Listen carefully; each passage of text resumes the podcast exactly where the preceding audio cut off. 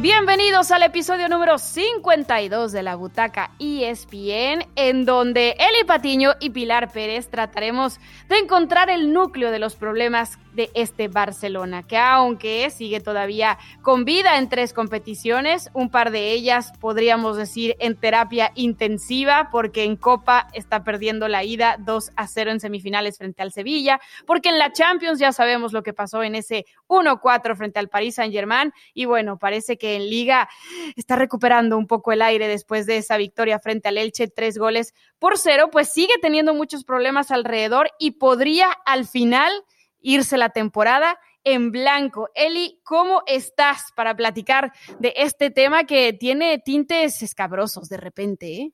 ¿Cómo estás, Pili? Queremos resolver los problemas ajenos y no podemos resolver los nuestros. Pero bueno, nos toca hablar del Barcelona, que ya hemos hablado del Barça en, más de una ocasión. De pronto parece que, que Barça está de moda, pero es que es difícil entender que un equipo de esa importancia, de esa jerarquía, no en España, en el mundo esté atravesando por un momento tan complicado, donde sí eh, me parece que esa posibilidad o la más lejana es Champions, porque hay que revertir un resultado bastante abultado.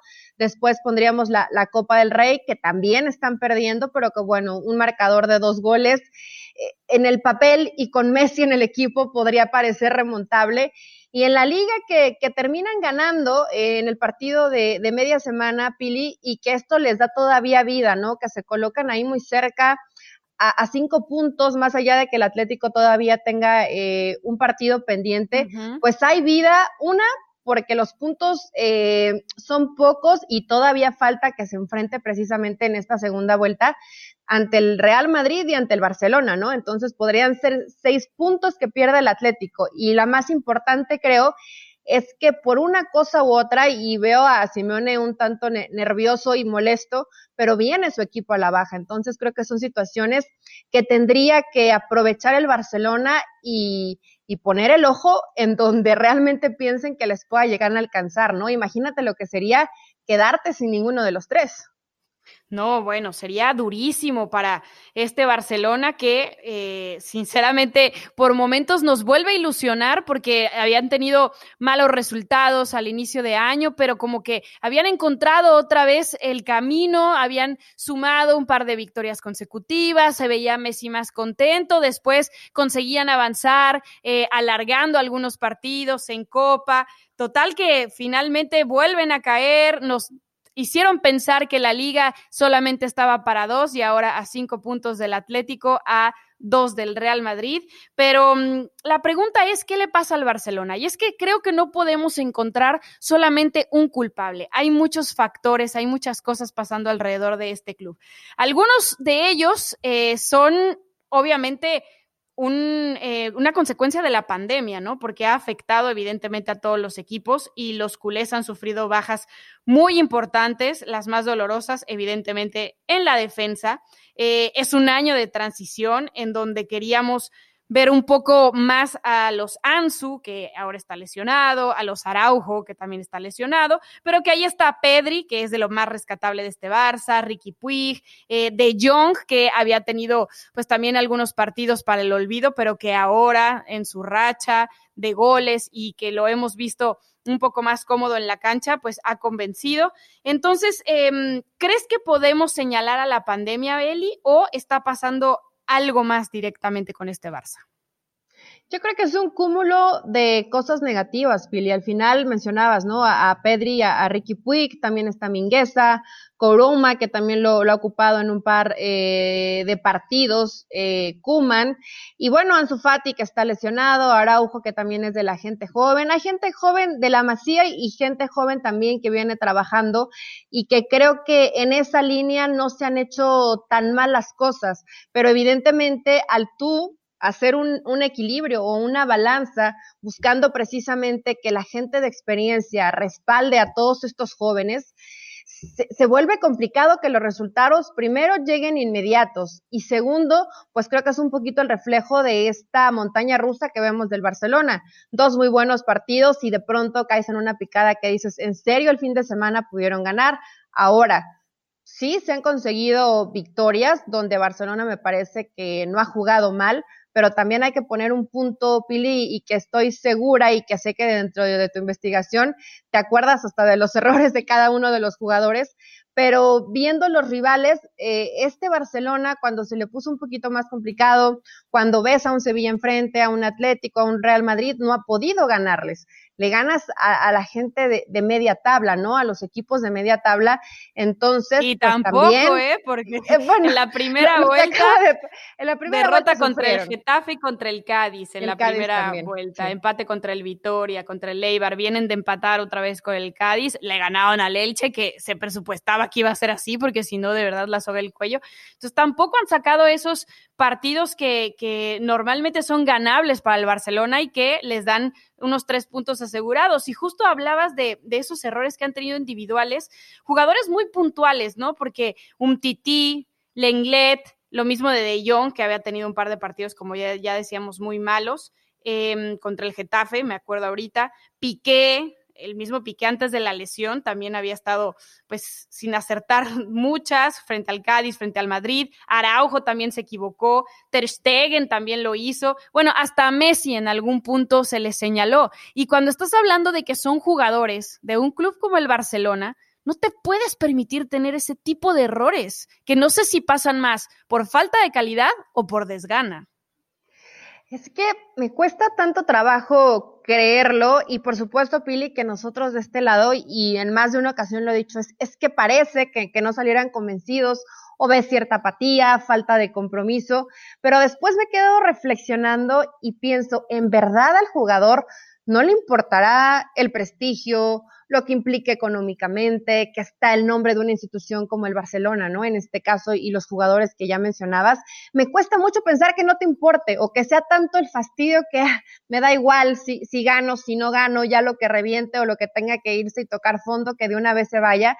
No quisiera creerlo, ¿no? Porque además estamos hablando del mejor futbolista del mundo y me costaría pensar que el mejor futbolista del mundo tuviera este pensamiento y que además con este pensamiento te lo contagias a todo el equipo. Ya vemos la cara de Piqué reclamando a, jugadores como Griezmann, que también hay que señalarlo, ¿no? En las contrataciones de, de, pronto ves a un, a un Griezmann, a un Coutinho, a un Dembélé y dices, ¿en serio han pagado tantos millones de euros por ciertos jugadores que sí te cuesta trabajo pensar que estaban a la altura de un nivel como el Barcelona? Pero Piri, esto no, no me atrevería a decir que no están con, el sacrificio suficiente para poder enderezar un poco, levantar un poco este barco del Barcelona. Me costaría mucho trabajo creerlo. Ahora, lo que se ve en la cancha, pues está mucho más apegado a eso, ¿no? A jugadores con apatía que deberían de pesar mucho más en este equipo. Yo sé que no tienes la mejor nómina del plantel y cuando te has enfrentado a mejores nóminas, te has visto exhibido pero creo que ha habido partidos donde sí pudiste haberlo hecho mejor y los jugadores pasaban desapercibidos.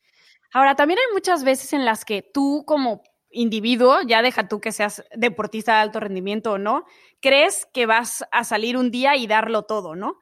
Pero realmente tu estado anímico no te ayuda para que lo des todo. Y hay que recordar que el Barcelona viene pues de muchos problemas anímicamente, desde el burofax de Messi, la salida de Suárez, cómo se dio todo eso, los problemas alrededor de Bartomeu, su salida, eh, los problemas del vestuario cuando llegó Griezmann, que si se llevaba con Messi, que si no, ahora que se develó lo que ganaba en su contrato en los últimos cuatro años con el Barcelona. O sea, anímicamente están muy golpeados y parece hoy que no hay presidente y que Kuman ya dijo que no es el vocero oficial, pues que tampoco hay ese líder o esa persona que, que los, que los regrese al riel. Y hablando justamente de líderes, Kuman tuvo palabras para señalar quiénes son por lo menos he dicho al equipo que, que podemos, podemos, porque ni un, ni un equipo va a ganar todos sus partidos. Entonces quiere decir que distancia es menos como hace tres semanas. Entonces depende de los próximos partidos. Entonces hay esperanzas y hasta que tenemos esperanzas hay que ir por todo. Hay líderes, hay capitanes en el equipo con Piqué, Alba es un jugador experimentado, medio campo con Busquets, eh, Leo arriba, yo creo que hay suficiente personalidad, pero sí es verdad que estos tienen que marcar el camino Estos tienen que marcar el camino y da tres nombres concretos como el de Piqué, Busquets y Messi. Ahora, para, mi gusto, Messi está más pensando en su futuro. Piqué ha tenido una temporada complicadísima porque se perdió más de 20 partidos por esa lesión en la rodilla. Y a Busquets llevamos temporadas buscándole un recambio porque ya no es el Busquets que conocíamos. Entonces, ¿tienen todavía para marcar el camino? Yo creo que sí, yo creo que sí, Pili. A ver, eh, tendría que ser así. En el tema sobre todo de Messi, que, y, esto además también lo, hemos tocado en otro momento, el tema de los líderes, ¿no? ¿Qué tan líder positivo o negativo puedes llegar a ser?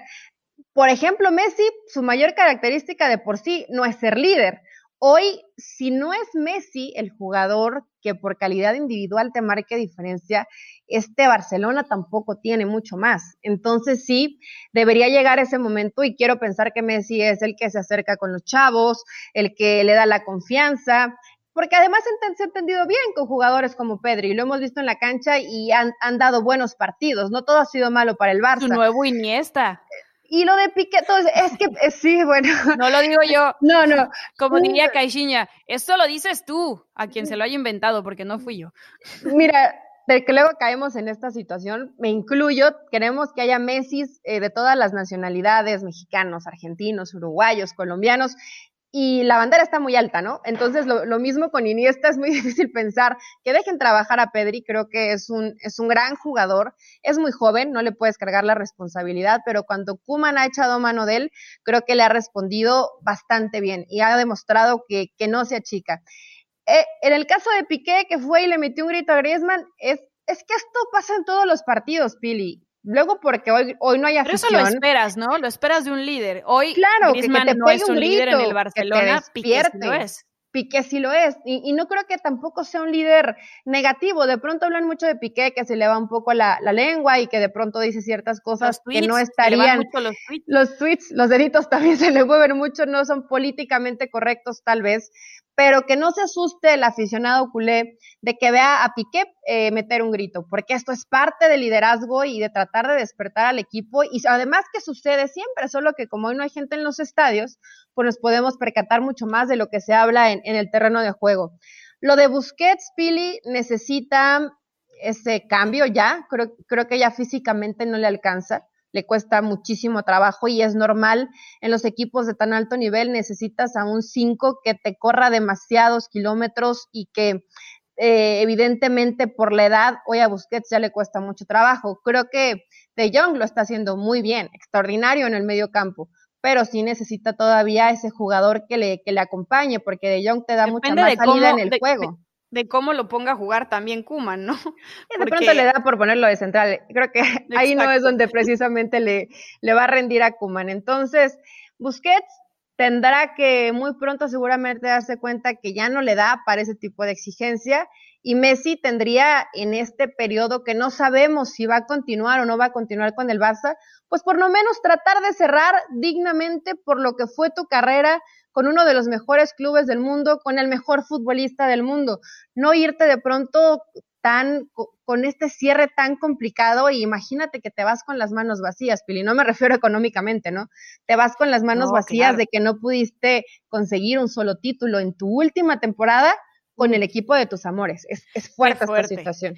Y además a todo esto se le agrega eso que estábamos hablando ahorita de Kuma, ¿no? De que eh, a veces se, le cuestiona si se le acaban las ideas tácticas o si experimenta de más. Al final llegó a conocer a este equipo y a intentar hacer lo que él ha podido con los jugadores que tiene, con las bajas que también ha sufrido, ¿no? Porque cuando vimos el fracaso contra el Paris Saint-Germain, tanto la alineación como los cambios los repitió con el Cádiz. Hoy, frente al Elche, fue un poco distinto porque estuvo White y estuvo Trincao eh, acompañando a Messi, estuvo Pjanic en la media cancha, estuvo Umtiti en lugar del Lenglet y Mingueza por el lado derecho, que había estado Serginho Dest en el partido anterior. Entonces, em, creo que de alguna manera tiene para, para probar un poco más, no sé, a tu gusto cuál de las dos le funcionó mejor, porque más allá del 3 a 0 frente al Elche, la segunda mitad es otra historia lo que vimos el primer tiempo.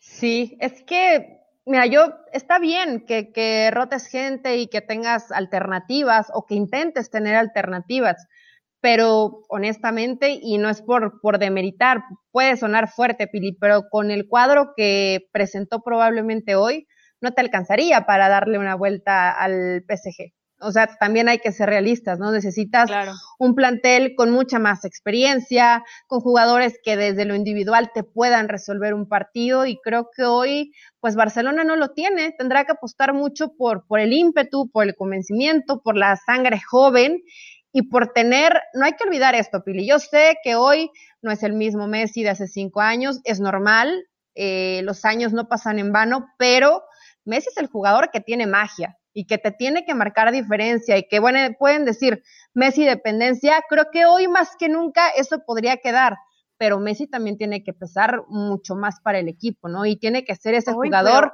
determinante que te resuelva, porque es el único que te va a poder resolver. Si Messi no pero se, se han acostumbrado mucho a eso, Eli. Hoy, si no hace el doblete, Lionel Messi, ¿qué hubiera pasado? Y era el Elche. ¿Me entiendes? O sea, al final termina el 73 Jordi Alba sumando uno más, pero no, o sea, tampoco puedes estar como siempre esperanzado a que Messi te va a terminar por resolver los partidos enredados o no.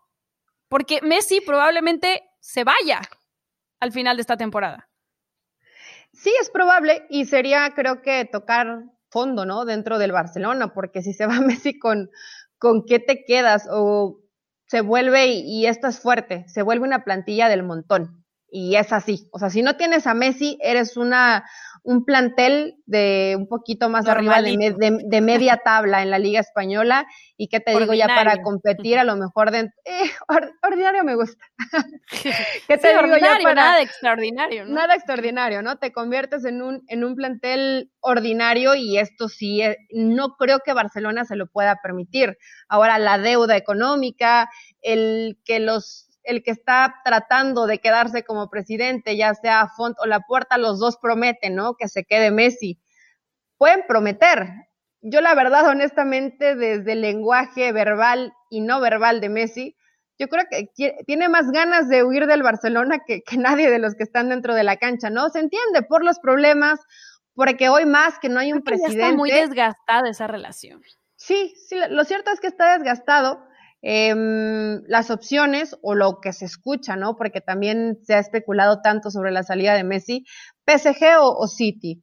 Eh, el PSG ya sabemos que tiene el dinero, que tiene las ganas, pero que tendría que salir un jugador como Mbappé para poder llevarte a Messi, lo cual que no, ha ni empezado su renovación, a diferencia de Neymar que ya está casi para firmar, ¿no? Ya está casi cocinado, pero lo de lo de Mbappé ya tienen rato insistiendo, insistiendo, pidiendo y no ha querido firmar por algo, ¿no? Y sabemos también y él lo ha dicho que lo quiere que lo dirija Zidane, que le gustaría estar en el Real Madrid, pero hoy evidentemente el tema económico no, no, se, no hace pensar que sea tan fácil que se hagan este tipo de, de compras, aunque sean los mejores clubes del mundo.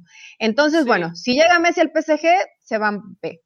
Si llega al City, eh, evidentemente también se tendrían que deshacer de, dos o tres jugadores, ¿no? También por el tema del fair play financiero, que yo sé que el City de pronto tiene sus trampas y se termina saliendo con la suya, pero al final tienen que cumplir con un reglamento. No está fácil, Pili. ¿Qué me gustaría a mí?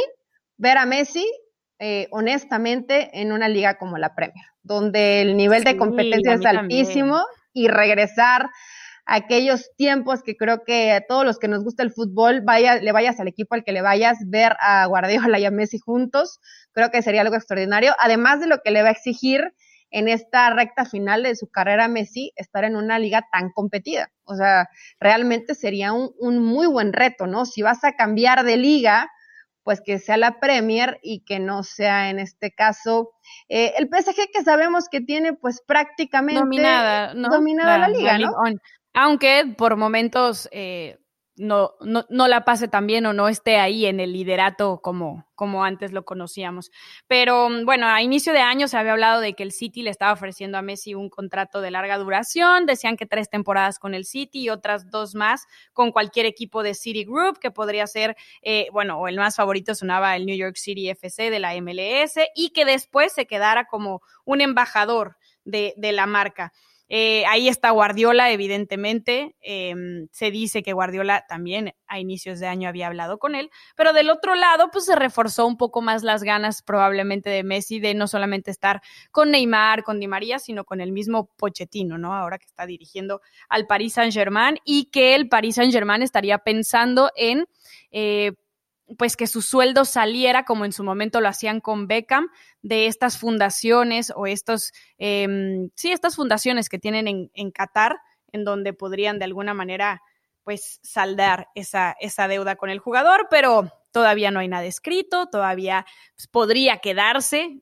Lo veo muy difícil. Messi ya no le debe nada al Barcelona, el Barcelona ya no le debe nada a Messi, la relación está muy desgastada independientemente del presidente que llegue, creo que, que la dinámica interna eh, no va a cambiar solamente porque llegue un nuevo presidente, ¿no? O sea, si el jugador ya no está contento con su trabajo, es como tú, cuando estás en una oficina, pues sí, te pueden cambiar de jefe, pero probablemente tus compañeros sean los mismos, la dinámica sea la misma y ya no eres tan feliz como lo eras al principio y eso no lo va a cambiar que llegue una solamente una persona nueva. Entonces, vamos a ver qué, qué sucede en ese tema. Pero de todo lo que está pasando con el Barcelona, eh, vamos a revisar un poco cómo está el calendario, porque esta jornada 25, ya que jugó su último partido pendiente, se enfrentan del 1 al 6 en la liga. O sea, el Villarreal va contra el Atlético, el Sevilla contra el Barça, que se están disputando ahí el tercer lugar, el Madrid contra la Real Sociedad. Y para la jornada 26, atención porque se viene el derby de Madrid, que muchos dicen ahí se podría poner de alguna manera eh, pues eh, al favorito para llevarse la liga, aunque sinceramente yo creo que no, que todavía no, todavía faltan 15 fechas y, y siento que, que, todo puede cambiar porque, claro, había muchísima gente que decía que el Atlético ya tenía ganada la liga. Y miren nada más en dónde estamos. Para la jornada 30 es el clásico Madrid-Barça y para la 35 el Madrid juega con el Sevilla y el Barça contra el Atlético. Estamos hablando de los cuatro primeros lugares de la liga. O sea que todavía hay. podría decidir hasta el final, Pili. Creo que creo que es lo, interesante, ¿no? Como siempre pasa en, en, la liga, pero creo que hoy más que nunca, y qué fracaso tote sería, hablando de situaciones complicadas, para el Atlético dejar ir la liga, ¿eh? Porque yo creo que nunca antes le tocó e, esta situación donde los dos grandes favoritos, que son Barcelona y Real Madrid, no estén pasando por un buen momento. Tenías ventaja en puntos, tienes ventaja desde el fútbol y no supiste aprovecharla. Yo no sé si eso pudiera sostener todavía el proceso de Simeone, pero si se viene bravo el calendario para el Barça, tendrá que conseguir la mayor cantidad de puntos, sobre todo con estos rivales que prácticamente son directos y que si ganas esos partidos después con lo que nos ha acostumbrado Kuma, ¿no? A ir más o menos rotando en el equipo para que te alcance, para seguir sumando y para estar vigente dentro de, de las tres competencias. Entonces no viene para nada sencillo este tema para, atención, para porque tal vez no quede tan vigente en las tres competencias y de soltar la Champions porque lo vemos muy complicado y si no logra revertir ese 2 a 0 contra el Sevilla, solo le queda la liga. Así que todas las monedas puestas ahí. La Copa es la siguiente semana. Todavía para la vuelta de Champions tienen como tres semanitas, ¿no? Más o menos para, para las fechas.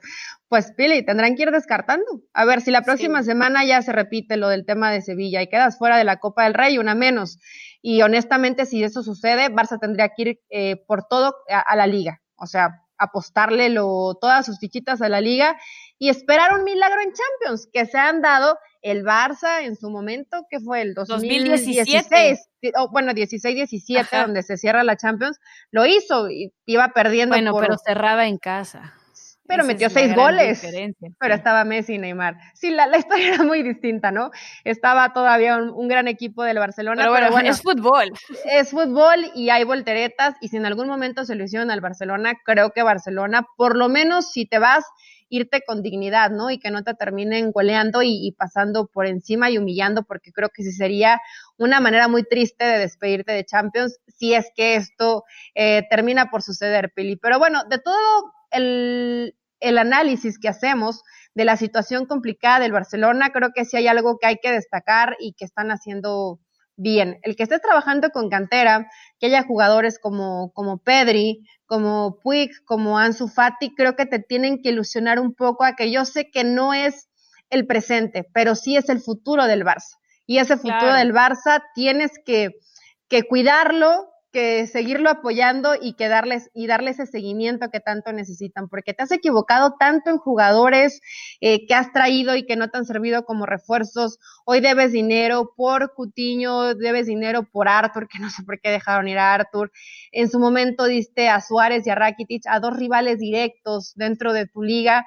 Situaciones y tan malas decisiones que ha tenido el Barcelona que, que en serio esto es un poquito de luz entre toda la situación negativa que ha tenido el cuadro culé. El que tengas gente con talento, joven, de cantera, que tú lo formaste, que regrese la masía, creo que es la mejor noticia que le pudieron dar al Barcelona desde hace mucho tiempo, ¿no? Y que estos chavos también al final respondan porque también está De Jong, está ah, Araujo, que está llamado a consolidarse y a ser el dueño y señor de esa defensa. Mingueza, que a lo mejor no, no le hemos visto todo su potencial. Hoy volvió a la convocatoria Conrad de la Fuente. O sea, tienen, tienen estos jóvenes que de alguna manera son los que van a tener que tomar la batuta y, y, mm, y levantar la mano cuando ya no estén estos veteranos, hoy capitanes, que son los que pues terminan en teoría salvando el barco en situaciones difíciles. Y digo en teoría porque en realidad después del partido de hoy el mismo Kuman lo decía, ¿no? O sea,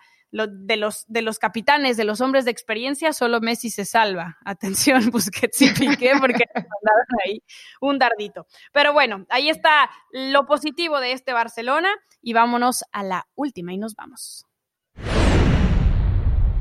Hablando de la juventud, hay buenas noticias, no todo es malo. Ansu Fati ha sido nominado al premio Laureus al deportista revelación del 2020. A sus 18 añitos está compartiendo la terna con Pat Mahomes, coreback de los Chiefs, con em, el ciclista esloveno Tadej Pogacar, con Iga Swiatek, la, la polaca tenista que ganó Roland Garros el año pasado, Dominic Thiem, el austriaco, también tenista que fue finalista de Australian Open, ganó el US Open, y con eh, Joan Mir, el campeón de MotoGP. Solamente Ansu y Mahomes eh, juegan en deportes de conjunto, pero eh, bueno, pues son destacados por lo que ganaron, ¿no? Individualmente. No, y hay que destacar esto de, de Ansu Fati, Pili, 18 años, es realmente muy jovencito, en este año ya, cumple los 19. Eh, lástima cuando se presentan este tipo de lesiones, ¿no? Que te alejan buen rato de la cancha, pero que creo que el talento que le veíamos, la calidad y la determinación, inclusive para cómo marcaba con el Barça, pues te hace ilusionarte y aunque la terna es complicada, porque de pronto pues sí ves de, deportes individuales y, de conjunto, señalas a, Mahomes y en este caso a Ansu Fati, que son los de deporte de conjunto, pero bueno, más allá de eso, ya que te tomen en cuenta eh, y que no solamente fue esto, sino también eh, el año pasado para el joven revelación y tal, todo este tipo de cosas te hablan de que es un futbolista que promete y que hay algo muy importante cuando es un equipo tan grande que la playera no les pese, Pili. Y creo que Ansu Fati demostró que está completamente listo para ser de los hombres importantes del Barcelona y que esperemos que regrese al 100% de sus facultades deportivas, que esté bien sanito y que no se lesione tanto, ¿no? Porque también hoy varios eh, jugadores, cuantos no hemos visto, con mucha calidad, pero que las lesiones les cobran una factura muy alta y les cuesta tener una continuidad, ¿no? Pregúntale a Hazard. Sí, caray, no, ya, pobre. pobre. ya, por favor, eh, lesiones no. Eh, Ansu Fati está nominado porque se convirtió en el jugador más joven en marcar y asistir en un partido de la liga. Fue el segundo debutante más joven en la historia de la selección española, el goleador más joven de la absoluta, con 17 años y 311 días, y además consiguió marcarle a Ucrania en un partido de fase de grupos de la UEFA Nations League. Así que ahí está Ansu Fati compartiendo esta terna. Sabremos a los ganadores hasta mayo, será una ceremonia virtual, pero creo que que es, de destacarse lo que ha hecho en su primera temporada con el Barcelona. Hasta aquí llegamos, Eli, en este episodio número 52 de La Butaca. Ha sido turbulento poder eh, tenerlo para ustedes, pero es un gusto como siempre. Y cuando decimos turbulento, es que fue realmente turbulento. Gracias, Pili. Nos escuchamos la próxima semana. Descarguen el podcast.